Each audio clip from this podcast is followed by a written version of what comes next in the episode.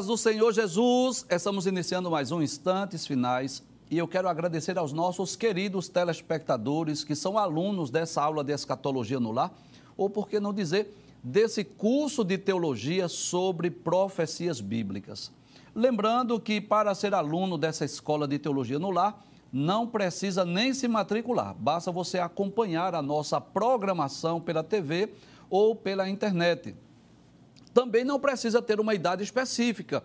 Pode ser a criança, adolescente, jovem, adulto, ancião. Não importa a sua idade, quero agradecer por sua vida e quero agradecer por sua audiência. Muito obrigado em permitir que nós possamos entrar na sua casa mais uma vez. E o nosso desejo é que Deus te abençoe e que as bênçãos de Deus continuem sendo derramadas sobre a sua vida, sobre a sua família. Seja muito bem-vindo aos instantes finais. O sincero desejo do nosso coração é que você possa crescer espiritualmente, que você seja edificado através do estudo da palavra de Deus e que cada dia mais você possa amar a Bíblia Sagrada, ter um conhecimento mais amplo sobre o conteúdo profético das Escrituras. Agora, se você ainda não é cristão, se você não é evangélico ou pertence a outra religião, o nosso desejo é que você possa fazer a maior escolha a maior decisão da sua vida, que é receber Jesus como seu Salvador pessoal. Inclusive, eu gostaria até de fazer um pedido aqui aos nossos queridos telespectadores e principalmente aos internautas, né? Se você tem parentes, amigos em outros estados ou até mesmo em outros países, por favor, divulgue a nossa programação para que o maior número de pessoas possa ser abençoadas através da programação da Rede Brasil. E se você tem alguma dúvida, se você tem alguma pergunta, ou você quer enviar uma mensagem para nós, talvez uma crítica, uma opinião, uma sugestão, fique à vontade. A melhor maneira é você enviar para o nosso WhatsApp, que é o 994661010. Como é do seu conhecimento, nessa nova temporada dos Instantes Finais, nós estamos estudando sobre a infalibilidade das profecias bíblicas e eu não me canso de dizer esse tema maravilhoso, esse tema extraordinário. Eu espero que você esteja gostando dessa temporada. Agora eu vou abrir o meu coração. Eu vou ser muito sincero, para mim tem sido de bênção a oportunidade de estar mais uma vez dando um passeio na Bíblia. Você sabe, o nosso desejo é estudar as principais profecias de Gênesis a Apocalipse. Nós já estamos estudando algumas profecias lá do livro do profeta Ezequiel já estudamos várias profecias, né? E você sabe que nós não estamos aqui estudando versículo por versículo, mas estamos extraindo, pode trazer a tela, por favor? Nós estamos extraindo, assim, algumas profecias e estamos aproveitando não só para estudar a profecia e o seu cumprimento, mas também, na medida do possível, extraindo lições para as nossas vidas. E eu espero que o Espírito Santo de Deus esteja falando com você, esteja falando ao seu coração, assim como ele tem falado ao nosso coração. E hoje nós vamos estudar uma parábola ou uma profecia em forma de lamento, uma profecia em forma de tristeza, de pesar, que está registrado no capítulo 19 do livro do profeta Ezequiel. Trata-se, na verdade, de uma alegoria mas antes de nós explicar esse texto, essa profecia, eu gostaria de explicar primeiro o que vem a ser uma alegoria. Você já ouviu falar de alegoria? Acredito que sim. Uma alegoria é uma história em que os personagens ou eventos são simbólicos ou representam outras pessoas, por exemplo. Eu poderia dizer que uma alegoria é uma série de metáforas ou até mesmo uma parábola ampliada. Geralmente na parábola a comparação é de uma única ideia, enquanto que na alegoria existe uma comparação continuada, contendo diferentes elementos. Por isso nós podemos dizer que a alegoria é uma metáfora ou uma parábola continuada. E é interessante que o título do programa que nós vamos estudar hoje fala exatamente do lamento de uma leoa e a parábola da videira. Mas como estão juntas, estão em um mesmo texto, ou seja, no capítulo 19, eu poderia também traduzir o tema do programa hoje como sendo a alegoria da leoa e também da videira. Vamos estudar o texto para saber quem é essa leoa, quem são os seus filhotes, os leõezinhos e o que representa essa videira. Abre a tela, por gentileza, capítulo 19 do livro de Ezequiel. O título ou a epígrafe desse capítulo diz: O lamento da leoa, a parábola da videira, é o que está no capítulo de número 19. Vamos estudar aí para sabermos quem é essa leoa, quem são os seus filhotes, para saber também quem é essa videira. E, acima de tudo, estudarmos a profecia, o que é que esse lamento, ou esta parábola, ou essa alegoria refere-se acerca de quem, qual nação, qual povo, qual é a profecia, qual é a mensagem que Deus deu ao povo de Judá e de Jerusalém através do profeta Ezequiel. Diz assim o capítulo 19, versículos 1 e 2 e tu levanta uma lamentação sobre os príncipes de Israel. Traz a tela, por gentileza. Então, o que é uma lamentação? Uma lamentação, eu posso dizer, uma mensagem ou uma profecia, como uma espécie de um, de um cântico fúnebre, de um cântico de tristeza, de pesar. Era esse o sentido. Deus estava dizendo a Ezequiel: que ele, naquele momento, ele iria proferir uma mensagem de lamento. Acerca de quem seria essa mensagem de lamento? Abre o texto mais uma vez para nós lermos. Aí ele diz uma lamentação sobre os príncipes de Israel. E quem são esses príncipes? Claro, com certeza a família real. Quem são os príncipes? Os filhos dos reis. E qual é a mensagem que Deus tem para dar aos príncipes de Israel, ao povo de Judá. Aí Deus diz: Quem foi tua mãe? E ele responde: Uma leoa entre os leões, deitada criou os seus filhotes no meio dos leõezinhos. Que coisa interessante. Deus vai comparar a nação de Israel, você vai entender isso pelo contexto, com uma leoa que criou os seus filhotes. Ora, você sabe disso.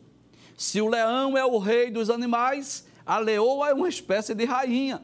E a leoa aí representa exatamente Judá, representa exatamente o povo de Israel, que criou os seus leõezinhos. E é interessante que esses leõezinhos aí não são judeus comuns. Você vai perceber isso nesse lamento.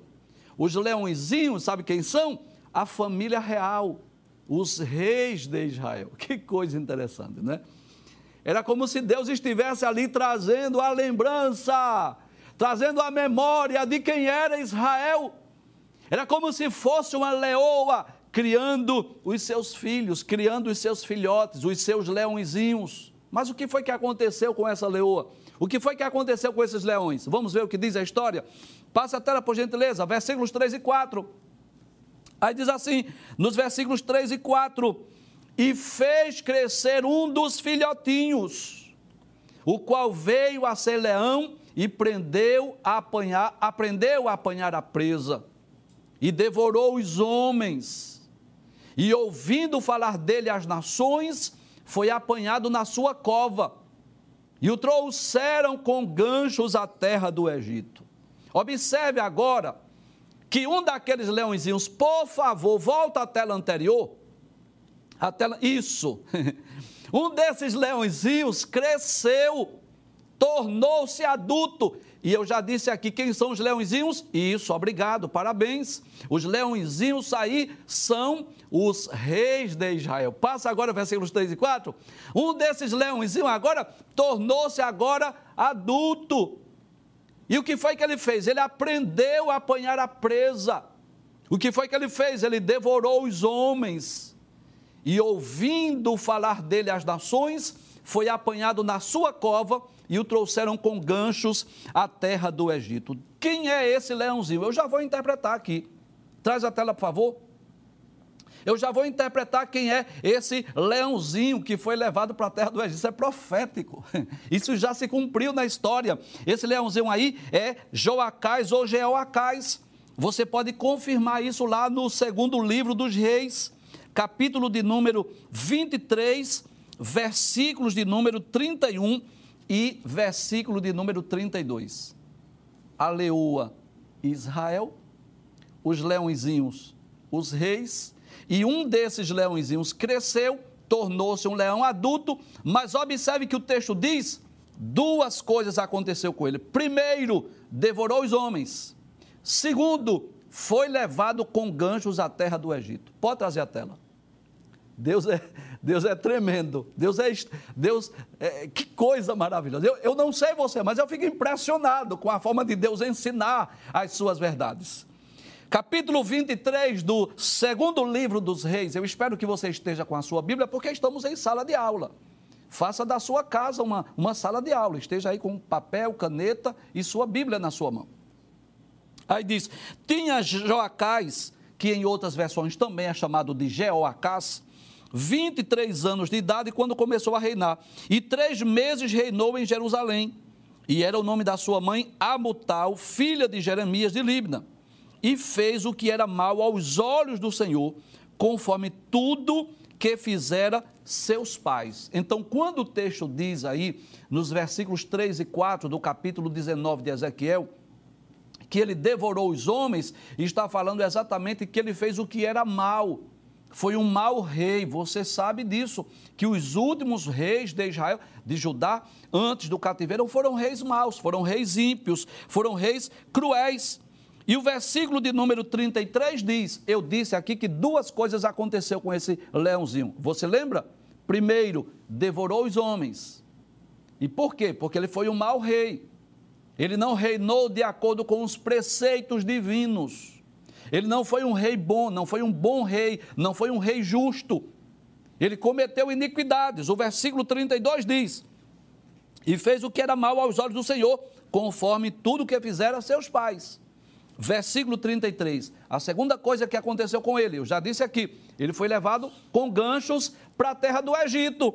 Versículo 33 diz: Porém, Faraó Neco mandou prender em Ribla, foi preso em terra de Amate, para que não reinasse em Jerusalém. E a terra impôs a pena de cem talentos de prata e um talento de ouro. Com certeza não era esse o projeto de Deus. Eu diria que isso foi o resultado das, dos seus maus caminhos, do seu mau reinado isso foi o resultado da rebelião, da desobediência a Deus, à sua lei, aos seus preceitos, aos seus princípios.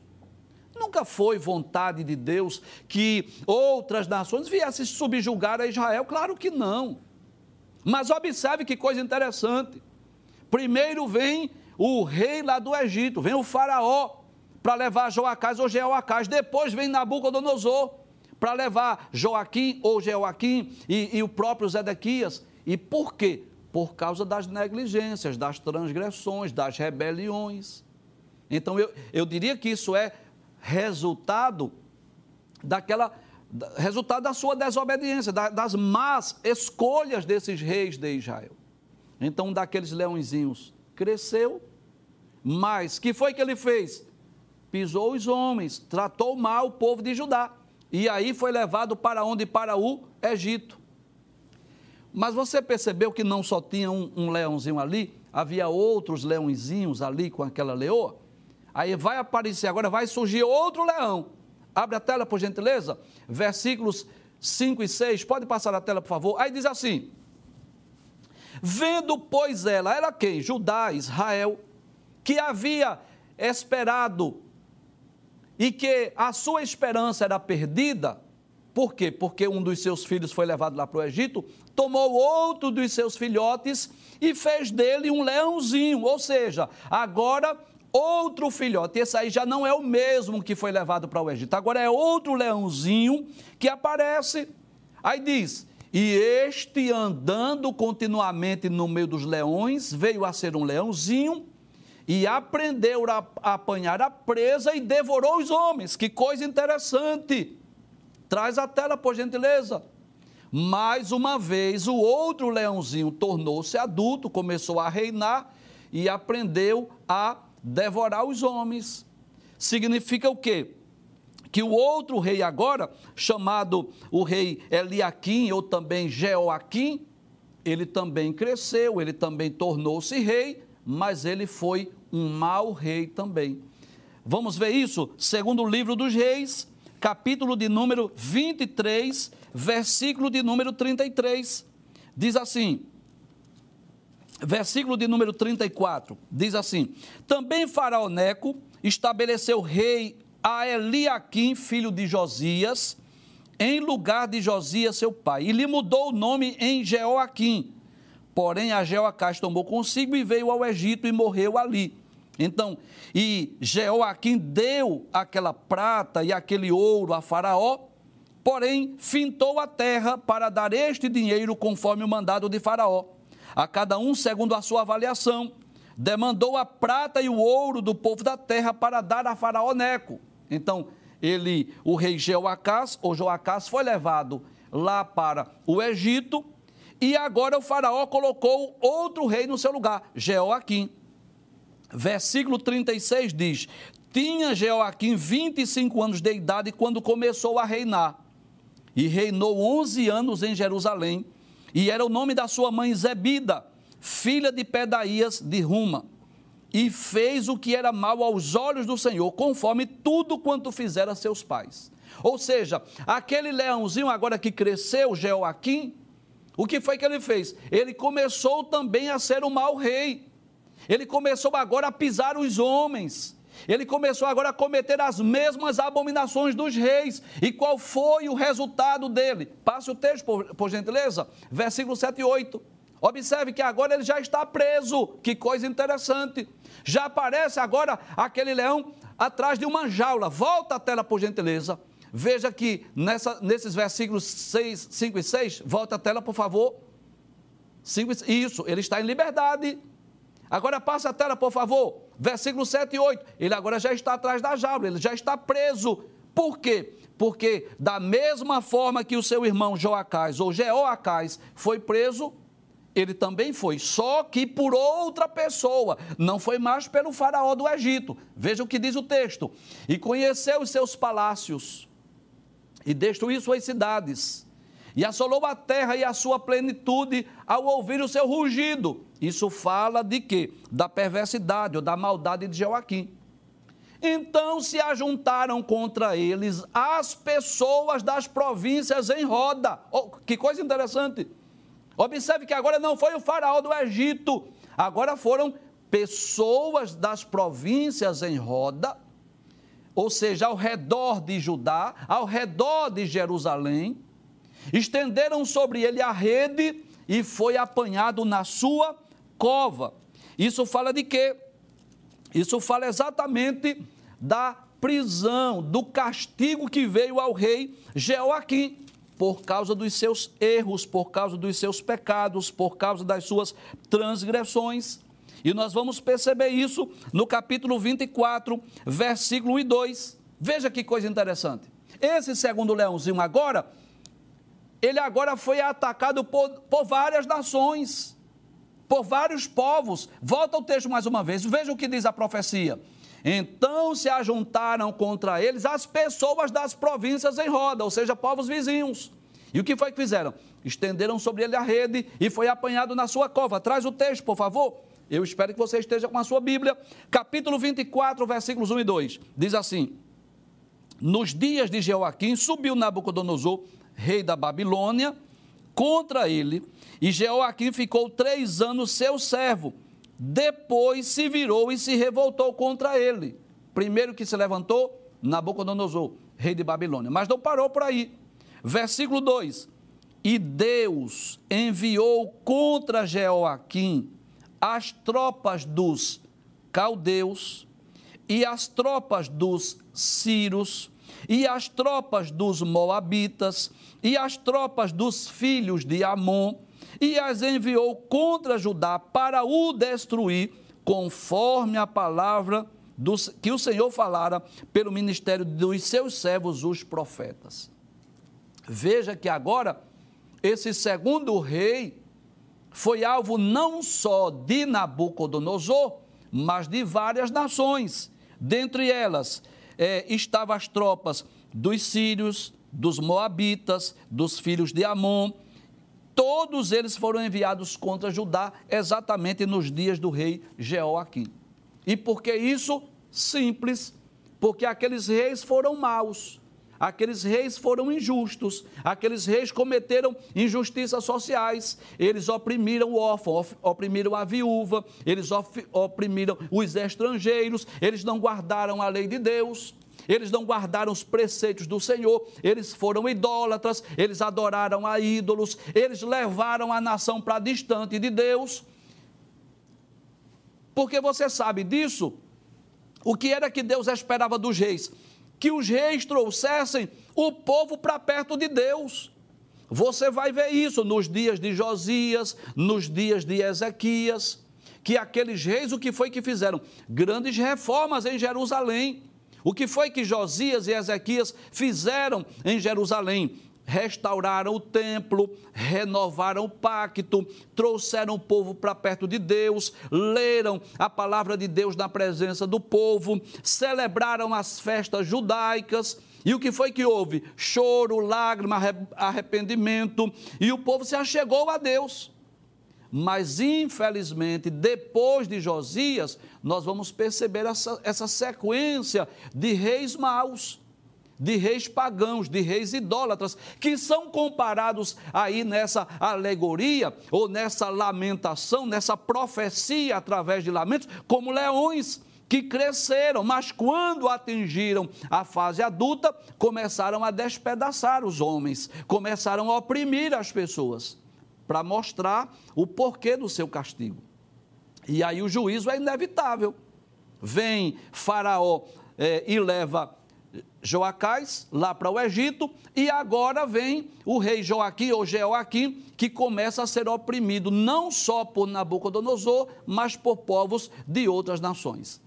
Volta ao texto, por gentileza, passe, passe, pode passar, versículo 9.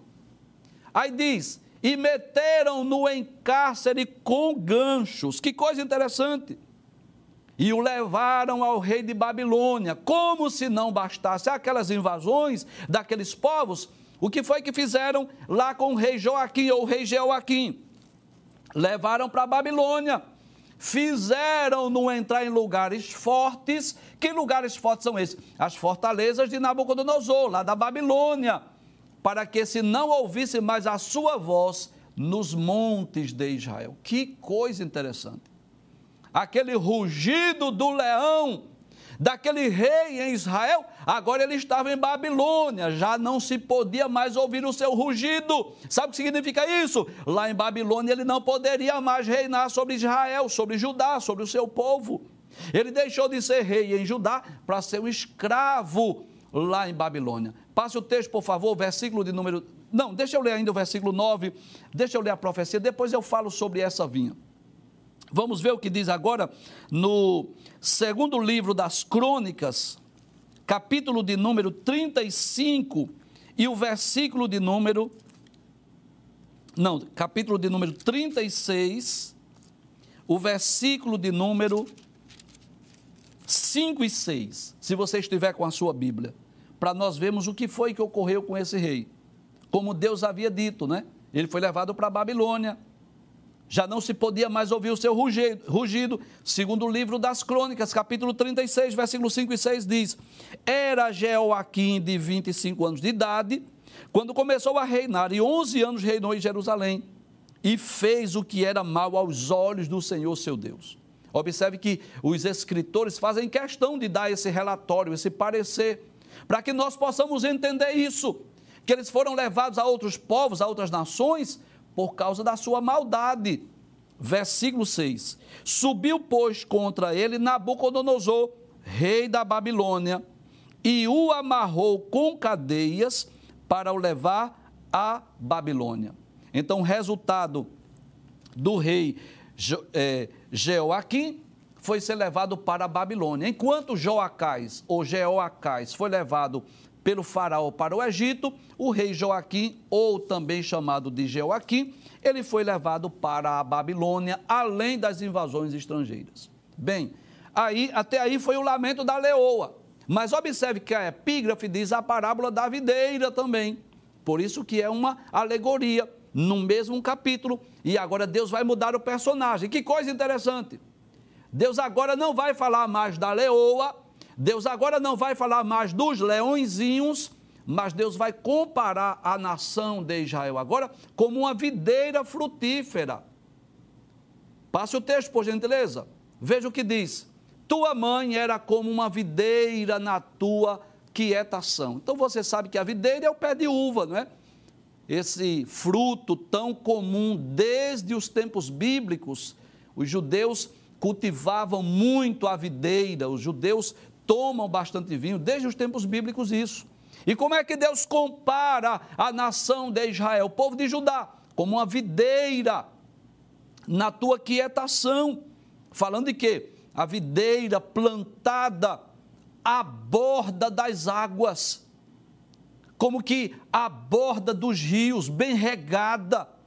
Que coisa interessante, ela frutificou e encheu-se de ramos por causa das muitas águas. Que coisa interessante.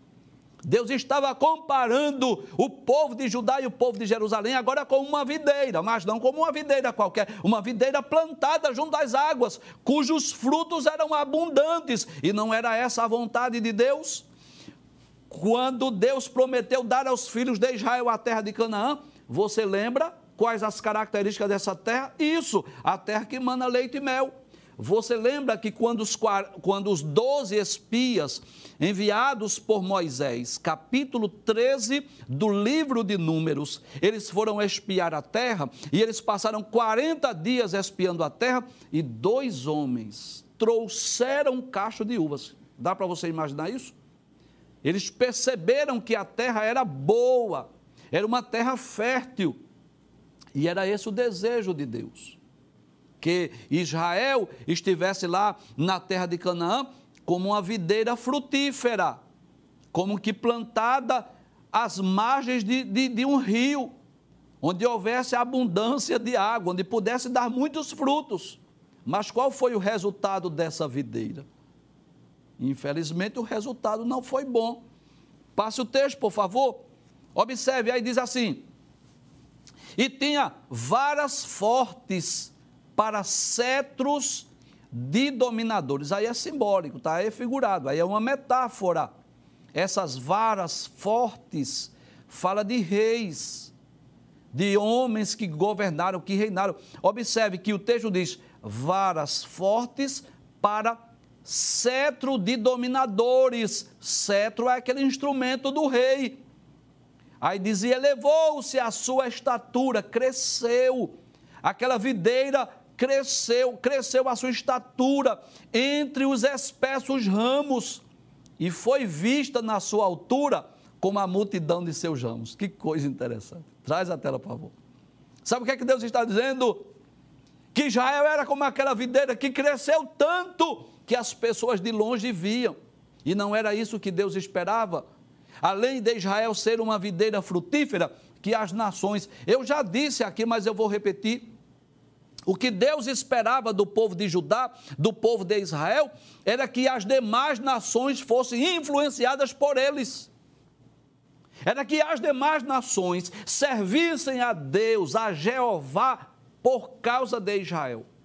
Como aconteceu em Nínive, através da pregação de Jonas, como aconteceu em Babilônia, através do testemunho de Daniel, Sadraque, Mesaque, Abednego como ocorreu, por exemplo, lá na Síria, quando o general Naaman foi curado da lepra e se converteu. Era isso que Deus esperava, que aquela aquele pé de uva, né, aquela videira crescesse, chamasse a atenção das demais nações.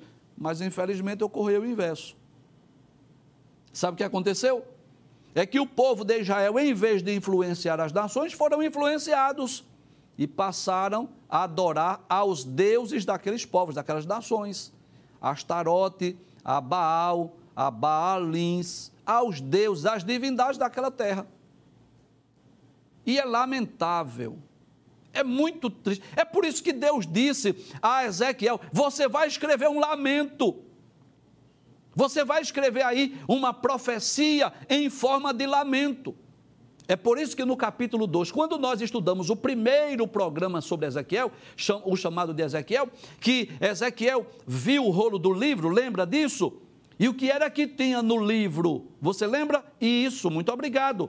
Lamentações, suspiros e ais.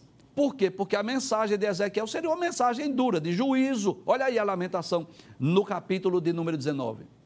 Primeiro Deus mostra uma leoa com os seus leõezinhos. Só que esses leõezinhos, quando crescem, fazem coisas erradas, começam agora a oprimir os homens, a devorar os homens. Aí um é levado para o Egito e o outro é levado para a Babilônia. E agora Deus olha, eu vou mostrar a vocês agora outra metáfora. Eu vou mostrar a vocês aqui, dentro dessa alegoria, uma metáfora. Eu vou mostrar a vocês aqui uma videira frondosa, com muitos frutos, ao lado, aqui plantada junto às águas, e passou a ser vista pelas nações. Mas o fim dessa videira é trágico. Passa a tela, por gentileza. Veja o que diz o versículo de número 12. Olha, olha, olha a diferença agora da imagem. Veja que já não aparece mais aquela videira frondosa, frutífera. Não, diz assim, mas foi arrancada com furor, com ódio, foi abatida até a terra. E o vento oriental secou, secou o seu fruto, quebraram-se e secaram-se as suas fortes varas. Olha, as fortes varas eram que os reis, e o fogo as consumiu. Que vento oriental é esse aí? Eu posso fazer duas aplicações desse vento oriental. Eu posso dizer que esse vento oriental fala de um juízo divino, porque o juízo veio do céu, o juízo veio de Deus, você sabe disso. Foi Deus que levantou Nabucodonosor para ser um instrumento punitivo, mas eu posso também dizer que esse vento oriental é o próprio Nabucodonosor, que foi um instrumento de Deus para castigar aquela árvore frondosa, aquela videira frutífera. Abre o texto mais uma vez. Aí diz assim: mas foi arrancada com furor, não é? com ira, foi abatida até a terra, e o vento oriental secou o seu fruto, secou, você já não vê mais aquela videira bonita, quebraram-se, secaram-se as suas fortes varas, e o fogo consumiu. Pode passar o texto, versículo de número 13, aí diz, e agora, onde está, onde está agora aquela videira frutífera não está mais à beira de um rio, está plantada no deserto, numa terra seca e sedenta. Veja a diferença. E tem mais uma coisa: e de uma vara dos seus ramos saiu fogo que consumiu seu fruto. Sabe qual é a vara desse ramo aí? É o rei Zedequias, que foi levado na última deportação foi a última deportação, inclusive quando Ezequiel estava profetizando, Zedequias ainda estava em Jerusalém. E Deus estava agora falando acerca do, do final de Zedequias. Abra a tela mais uma vez. Aí diz assim: E de uma vara dos seus ramos saiu fogo que consumiu o seu fruto, de maneira que não há nela nenhuma vara forte. Não, não tem mais rei cetro para dominar. Não, não tem mais rei, porque agora é, Nabucodonosor não deixou lá ninguém reinando mais não. Essa é a lamentação e servirá de lamentação. Então, Ezequiel, usado por Deus, como instrumento de Deus, começa agora a trazer assim esse, essa mensagem, essa profecia em forma de lamento. Da leoa que tem os seus leõezinhos, só que quando esses leõezinhos crescem, começa a devorar tudo, começa a, a devorar os homens. E um vai para o Egito, outro vai para a Babilônia. Depois Deus mostra a videira frondosa, mas depois ela já está não mais daquela plantada à beira da, das águas, ela está agora no deserto, seca, está em, em fogo, está incendiada. Isso fala da destruição de Jerusalém. A pergunta é: será que essa profecia já se cumpriu? Será que nós podemos dizer que esse, esse lamento ou esta alegoria, essa série de metáforas ou de parábolas, será que já se cumpriu? Vamos ver alguns versículos lá do livro das Lamentações de Jeremias, capítulo de número 2, versículo 1 a 9. Olha aí agora a realidade. O que aconteceu com a leoa, com os leõezinhos e com aquela videira frutífera, frondosa. Como cobriu o Senhor de nuvens, na sua ira, a filha de Sião. Derribou do céu a terra a glória de Israel e não se lembrou do escabelo de seus pés no dia da sua ira, dizendo assim: Deus puniu, Deus castigou, Deus exerceu juízo. Passe o texto, por gentileza. Devorou o Senhor todas as moradas de Jacó e não se apiedou. Derribou no seu furor as fortalezas da filha de Judá e as abateu até a terra. Profanou o reino e os seus príncipes. Olha aí, os príncipes aí, exatamente os filhos dos reis, que agora já não poderia mais reinar. O que aconteceu com os príncipes, você sabe? Vou lhe dizer. Os príncipes foram, alguns foram mortos, como os filhos de Zedequias foram mortos na presença dele. Zedequias viu os seus filhos sendo mortos. E outros que foram levados juntamente com Daniel para serem o quê? Eunucos lá no palácio. Foi isso que aconteceu com os príncipes. Já imaginou que tragédia? Os príncipes de Israel, aqueles leõezinhos, sendo treinados e ensinados para ser rei, os pais diziam: Meu filho, quando o papai morrer, você vai reinar.